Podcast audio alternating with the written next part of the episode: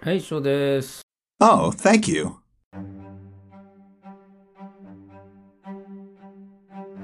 あの、前回あの、セールスピッチかなんかのね、っていうタイトルの話したと思うんです。まあ、セールスピッチっていうのはあれですよね。営業に行った時にね、えーこういうようなあー流れでね、セセールス、まあ、営業トークのことを言うんですよ、セールスピッチってね。うん。で、そのね、セールスピッチのね、あの、必ずうまくできる。まあ、要は、あの、えーうまくいって、うまくいく。要は仕事とか、仕事が取れるロールプレイをするわけですよ、セールスピッチでね。あの、セールス、え、営業やってる方ってのはよくわかると思うんですけど、あの、まあ、どうしてもね、自分、相手がお客さんで自分、相手がお客さんの場合ってどうしても、あれですよね。あの、お客さんだから、ここ、へ、へいこらしてしまう時ありますよね。その話の流れも向こうの流れにこう、なんていうのかな、えー、御用聞きになりがちですよね。で、海外のね、あの、まあ、外、外資系みたいな雰囲気を持ってる、あの、会社だとね、そのセールスピッチを、まあ、日本のとこもそうかもしれないですけど、とにかくね自分の流れに持っていけみたいなことをよく言うんですよ。で、それで、セールスピッチ、セールスピッチのね、あの、この流れをね、こう、こういう時はこういう風にやって、も自分のあのペースに巻き込んでいく、うん、行かなきゃダメだとかって言うわけなんですよね。うん、で、そういうセールスピッチって、あの、どこにでもあるわけだから、言ってみればその、例えばだけど、アマゾンの本にも売ってるでしょうね、と思うのね。で多分どの会社行っても研修ではね、あの、よくできるセールス、よくできたセールスピッチっていうのは絶対研修、や、もしやる、やる会社があるんだとすると思うんですよ。うん。でも、入社したての人っていうのは、えっ、と、いくらね、営業の経験が以前にあったとしても、おそらくね、あのーその会社でのセールス、その、その会社での営業っていうのはなかなかうまくできないこともあると思うんですよ。特に違う業界から来た人はね。例えば、まあ、あのーまあ、食品業界で、えー、じゃあ、ひ一つだね、例えば一つのビール会社にいて、次のビール会社に、別のビール会社に行ったい行ったっていう時に関しては、そんなピッチが変わることはないと思うんですよね。言ってみればその自社製品の知識ぐらいだと思うんですよ。で、まああの、営業マンに必要なのって何ですかっていうところだと思うんですよね。私はね。あの、商品をよく知ってるかっていうところと、うんあの、まあ、売り方を知ってるかっていうところだと思うんですよね。うん。そこに尽きるんじゃないかなと思っていて、であとは、いかにお客さんのことを関心持てるかっていうところが営業マンには求められてるんじゃないかなと思うんですよね。で、商品を覚えてすごく詳しいから、物が売れるかっていうとそうはならないんですよね。そうじゃないんですよ。えっ、と、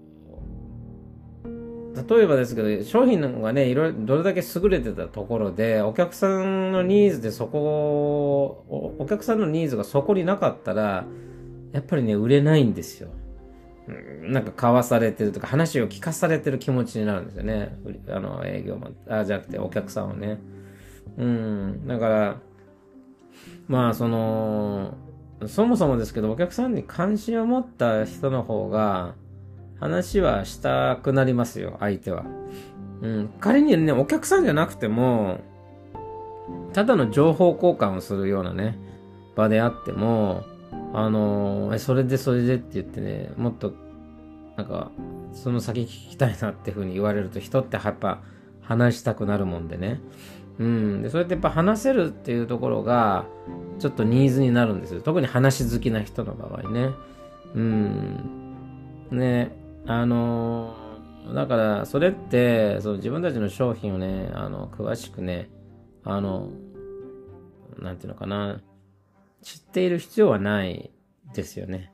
でまあ、会社によっては、あの、まあ、特にテクノロジー系だったらね、あの、売り込む人っていうのは大体、うーん、お金になる部分、契約の部分しか話をしなくて、で、一回ね、そういうそのサービスを受けたら、もう本当にそのサービスとかね、機器のね、こと細かいことに詳しい人にバトンタッチするっていう会社は、あの、テクノロジー系では多いかなって気はしますよね。うん。そう。それで、だから、どういうピッチが現実的なのかなと思う時なんですけど、うまく立ち回れない時の、え、セールスピッチも、ロールプレイやってもいいんじゃないと思うんですよ。例えばお客さんがいてね、えー、お客さんで、まあまあ、その人たち新入社員で、いろんな勝手がわからないんですよ。ね。いろんな勝手がわからないと。えー、社内の勝手もわからないし、まあ、業界の常識もわからないし、っていうね、いいわばそんな、あの時ね。その、要は頭が真っ白になって、一番人間、人がね、入社してから困るのって、うーん、何？いきなりね、こう、よくあるのは、いきなりアカウント渡されて、はい、行ってって言われますよね。で、社内でのいろいろな処理の仕方も何にもわからないまま、任されて、あとやっといてみたいな感じになるわけですよ。うん。例えば B2C みたいに契約ベースじゃなくてね、あの、普通にこう、商品紹介して買ってもらうっていう発注、普通のね、毎回毎回の発注ベースの、デイリーの発注ベースだったらまだ対応は効くのかもしれないけど、まあじゃあ、今度何、契約ベースとか、つってね、じゃあこの契約って、あの、どういう風になってるのかなっていうのがあると思いますね。契約の内容ね。でね、そんなこともね、実はね、引き継がれないんですよ。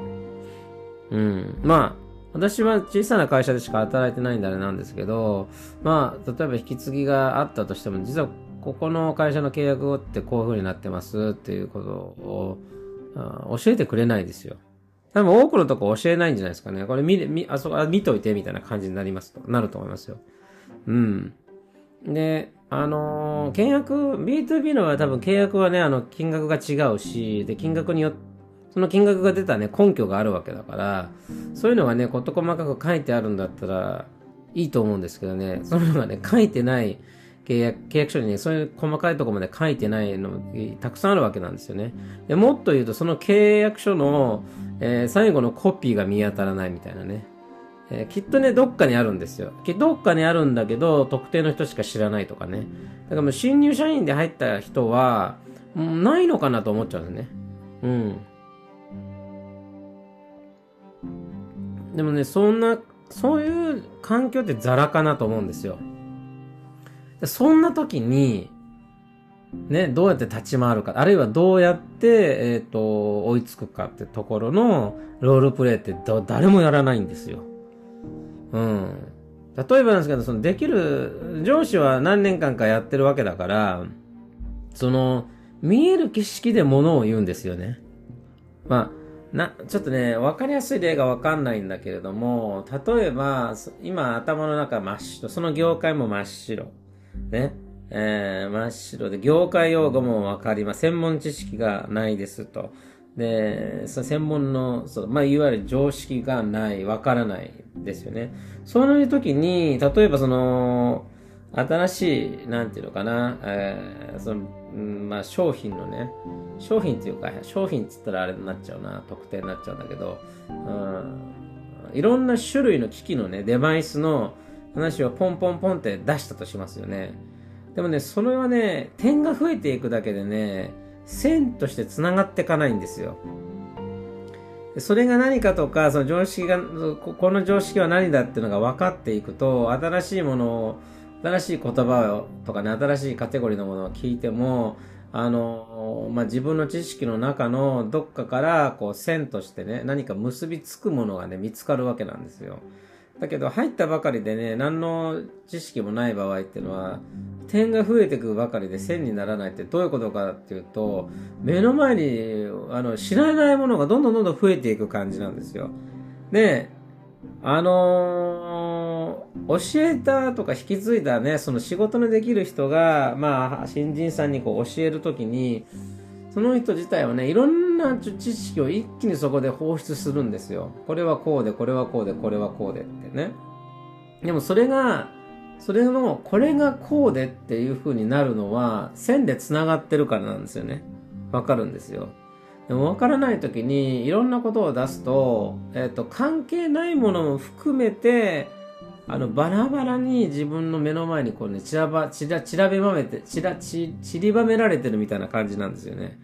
だからね、何を拾っていいのか、で、今さっき言ったことするとすぐ忘れちゃうわけですよ。で、やっぱ悔しいのがね、それイコール、何度言ってもあの人わかんない、物分かりが悪いみたいにね、思われるのはすごく嫌なんだよね。で、仮に思ってなかったとしても、思ってるかもしれないなっていうね、えー、そういう、なんていうのかな、やっぱ自分の中の勝手な思い込みが、やっぱあるわけですよね。そうすると非常にやりにくいっていうか、なんかこう、もやもやしてね、すごくストレスだなって思いますよね。特にね、できる上司って、あの、端的に、ね、端的に分かりやすくパッパって説明してくれるからいいんだけど、あまりにも早すぎてね、あの、聞いてる時はわかるんだけど、もう行ったすぐそばからね、ポッていなくな、なくなっちゃうんですよ。その言ったことが頭の中から。あ、何だったっけなぐらいの感じ。うん。で、なんかわからないと思って、それをね、記述しようとするときに、するんだけど、その note taking の間に、すでに話されてしまってることがボーって抜けちゃってね。うん、書けないですよね、結局。で、えっと、分かったっていうふうに聞かれるんだけど、で、それ、やっぱ英語だからね、英語だからね。日本語だったらまだ、あの、日本語だったらね、あの、注意して聞かなくてもわかるんだけど、やっぱ英語ってね、ある程度こう注意して集中して聞かないと、頭に入ってこないんですよね。まだ残念なことにね。うん。で、だからその、聞いてる時はわかるんだけど、あの、ちょっとそこで離れてしまうとね、もうさっと抜けちゃうんですよね。で、それ、をまた、同じことを聞くのがね、嫌だなっていう自分があるわけですよね。で、さらにね、このインサイトわかるかな？えっと、うーん、今のようなその感情があって、で、例えばわかんないことがあったら聞いてくださいっていうふうに言われますよね。で、今度聞いたら聞いたで、なるもう、あの、なるべくね、自分に自信を持って、あの、何でもかんでも聞かずに、動けるとか自分でやってみましょうって、もう言う、言うんそれ、それも皆さん言うんですよね。うん、多分どの上司も言うと思うんですけど。そうすると、でかで自分なりに動くじゃないですか。そうするとね、今度な、あの、あのこの間、なんだ、この間のやつがちょっと間違ってるよとかね。提出した資料のあそこが違うよとかって言われるんですよね。うん。自分でやると指摘されるし確認をすると、あの、確認しすぎって言われるし、っていうことってね、皆さん絶対あると思うんですよね。よくあると思うんですよ。うん、私はね、どこ行ってもあるし、あのまあ、なんていうのかな、別に、あんまりね、間違ったことばかりこうやったら良くないから、あの言われたらしょうがないけどね、あのまあ、あ、そうだったのかと思って訂正をしていくわけなんだけど、まあ、それで良くなっていけばいいと思うんだけど、でもね、そうされてるうちってのがね、すごく苦痛、苦痛なんですよね。辛いんですよね。うん。まあ、素直にね、聞けばいいと思うかもしれないけど、その、性格的に何かこう、あの、お題を出してもらって、それに答えるのが得意な人であれば別なんだけど、まあ、要は、お題を出された方が嬉しいっていうか、やりやすいっていうね、人もいるかもしんないけど、あの、言われたことに答えていくことがあまり好きじゃないタイプの人っていうのはね、やっぱそういう時期ってしんどいと思いますよ。うん。自分では良かれと思って、まあまあ、あの例えばね、あの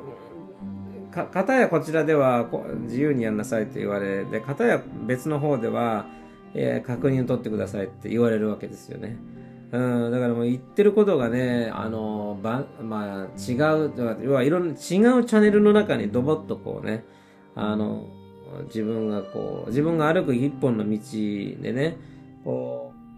う、歩いていくのいろんなチャンネルの言葉が入ってい、入ってきて、で何をしん、どれを信じて歩いていいのかが分かんなくなる時あるんですよね。やっぱり、あの、まあ、仕事で言えばね、同じ業界にいればある程度もう確固たる、あの、ぶれない何かを見つけることができるから、いいと思うんですけど、うん、まあ悪く言うとね、それだと頭、あの、頭硬くなっちゃう、かなとも思うんだ、頑固になっちゃうかなって気もするんだけども、うん、まあ新しいとこだとね、自分の方が劣ってる知ら自分が知らないからっていう、ね、概念がこうあるからまだ自信を持てないところってあると思うんですよね。でもね、私、あのーまあ、わからないながらに、まあ、日本、まあ、担当の人が日本人の時の行ったんですよね。うん。で、その時はね、やっぱね、うまくいくんですよ。あの、わからないこともわからないなりに日本語で説明できるし、対応ができるから。だから営業マンに求められてるっていうのは別に知ってる知らないじゃなくて、えーどうその一人の人間を、こう、えーに対して対応するかっていう対応力なんだと思うんですよね。それが必要だと思うんですよ。まあその中でね、あの、より良い自分たちにとってもプロフィットになるような話ができる人は重宝されるとは思うんですけど、でもやっぱりお客さんはね、最終的には自分、そのね、自分の、自分にとってね、あこの人、あの、自分たちの利益になるようなことをやってくれるなと思えばね、あの、お金は絶対払ってくれますからね。うん。あの、利用する人もいるけど、そういう人は別に離れればいいと思うんですよ。そういうお客さんからは離れればいいと思うんだけども、やっぱいいお客さんっていうのは、こちらにとってもね、いいプロフィットが生まれるような買い方してくれるものですよ。うん。だからね、まあそういうふうに信じられるまで、そこまでの自信を持てるまでにね、なんとかこう、早くキャッチアップしようと思ってね、まあ日々朝早く行って勉強しながらってのをやってるんですけど、うん、なかなか、なかなか持ってですね、うん、うまくいかないストレスの毎日が続いてますね。もうほんとぐったりです。しかもね、あの、オフィスまで行ってるんでね、その、やっぱりね、あの、通勤ってのがね、一番の、私はね、仕事で一番の悪はね、通勤だと思ってます。うん、あれほど不要なものはないと思います。お客さんのとこに行くって別だと思うんですよね。うん。お客さんのとこに行くのは別だと思うんですよ。まあ、新しい情報を得に行くわけですからね。でもね、職場っていうのはね、別に、家でできるの、やってるのと同じなんですよね。うん。それに、あのー皆さん、あのー出社、出勤でね、いいとこ、あのープラスのとこばっかりよく言いますよね。なんか、ちょっと話したい時にね、すぐに話ができるとかね。うんよく言いますよね。その、例えば、えーメイティングの時間を作らなくても、ちょっと思いついた時に声かけて、あのーあれなんだっけっていうことができるのがいい、いい点とかね。あとは人とこう話して、あの、なんていうのかな。目を見て話すことで、その相手のその反応を見ながら話ができるから話しやすいだったりとかって言ったりするすると思うんですよね。でもね、その、リモートのいいところはですね、嫌な雰囲気を感じなくて済むんですよ。あの、会社がもし嫌な雰囲気だったっていうかね、純日本の、えー感じ、えーですね。あの感じを受けなきゃいけないっていうのであれば、あの、本当にずっとね、あの、リモートにしていた方が何にも感じなくて済む。うん。と思いますよね。うん。実際にね、そうでしたね。2年間か3年間ぐらいかな。フルリモートでやってた。2年間はフルリモートでやってたかな、そこね。うん。やっぱりなんか、1年目の時はね、あの、あれがあったんですよ。自分の部署じゃないんだけど、隣の部署の上司が部下をその、なんかこう怒ってですね、くだらないことで、誤字脱字で怒ってるんですよ。みんなの前で怒ってるっていうね、あの昔の、うん、まあ、恥ずかしめ受けるみたいな感じね。で、その、うん、上司、上司じゃないんだ、リーダーかな。リーダーに当たる人が若くて、怒られてる人が結構年配の人なんですけど、あーだから、年配の人がと若い人にこうなんか怒られてるみたいな、毎回。うん。で、なんていうのかな、その、例えばですけど、そのね、書いてる提出物が、ただの報告って日本に、あの国内企業多いですよね。ただの報告を文章で書くっていう。うん、意味ないと思う。だって彼らが欲しいのって数字でしょ。数字。で、それがなんでその数字になってるのかっても聞けばいいじゃないって思いません、なんで字に起こさなきゃいけないのって思いますよね。で、字に起こしてちゃんと隅まで、隅から隅まで聞いてくれ、読んでくれますかっていうと、これ私の経験であったんですけど、日報かけ、違う、日報かけだったかな、週報だったかな、どっちか忘れたんですけどね。書かせるんですよ、会社が、営業マンにね。ね、それを、あの、細かくっていうか、まあ、細かくじゃないな、まあ、できるだけ詳しく書いたら、逆に怒られるんですよね。読む側の人間の、読む人間、読む側のことも考えろみたいなこと言われるんですよ。うん。だから、で、だ、だとしたら、例えば、あの、特に問題なしって書書けばいいじゃないですかね。一言ね。で、何々のオーダーありとかね、例えばね。うん。それ書くことに何の意味があるのって思うんですよね。うん、修法。ね。例えば、えっ、ー、と、訪問したが興味なし。うちに興味なしとかね。うん。それ見て、なんか得するのって思うんですよね。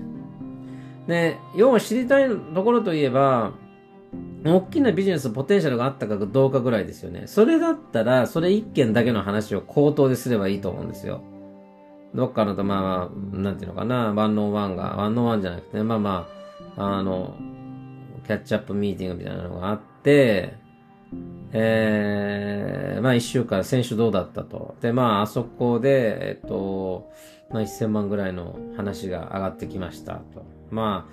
えー、それが起きそうなのはあと3ヶ月後ぐらいですかね、みたいな。それだけなんですよ、知りたいの。で、他はどんな小さいところで、なんかこういうオーダーがあろうあろうがなかろうが、ちっちゃければね、上司は相手にしないですよ。時間の無駄だ、みたいなこと言いますよ。基本的にはね。うん。だからね、どうせ聞かないのに、州法とかで、ね、日報書かせるのはね、本当に、あの、できない人だなと思いますね。じゃあ、もっと言うとね、あの、それを読めるだけの時間があるだから暇なんだなとすごく思いますね。私はね。フィードバックくれるわけでもないし、うん、で、それをもらってね、本当ね、もら、もらうことで満足してる人もたくさんいますからね。あれに、あれにね、あの、どれだけ、下手すりゃ1時間以上かかるときありますからね。うん、あんな無駄ですよね。うん。と、私は思います。で、日報とかね、あの、週報とか、あでも文章で書かずにね、その、なんかこう、一日行ったところを毎回そのトラッキングしているシステムの中でトラッキングするのは無駄じゃないと思ってますよ。例えば、例えばですけど、まあ、なんていうお客様のところに訪問したら、まあ、いくらになりそうな案件が出てきました、とかね、えー、いくらのお見積もりを出しましたとかね。で、次のステップとしてはこういうふうに言われた、これを持っていく予定です。みたいなの書いてあるんだったら、それが、それだけでも日報になると思うんですよね。立派な。後でそんな文章で書かなくてもね。うん。でもそういうものは賛成だけど、あの文章に関して出すのはね、反対ですよね。まあまあ、あのー、なんかね、えー、まあ、できない、あなんていうっけ、うまくいっていない時の、その、セールスピッチの話から逸れちゃいましたけどね。まあでも、あの、できない、できることばかりをね、あの、見せるより、で、できない時のこともやってみてよって逆に思いますね。どういうふうに振る舞ったらいいのか、できない時にね。うん。などなど。でもやっぱできる人にね、教わるとね、やっぱできる景色のことしか、できない景色を見たことないんじゃないかな。と思うんですよね。まあもちろん、やり始めるのね、入社したての時はできなかったのことあると思うんですけど、でも、どんな人もね、そういう時代の話っていうか、目線の話をしてくれないですね。忘れちゃうのかなわかんないですけどね。うん、そういうところが一番部下は聞きたいな話をと思いますね。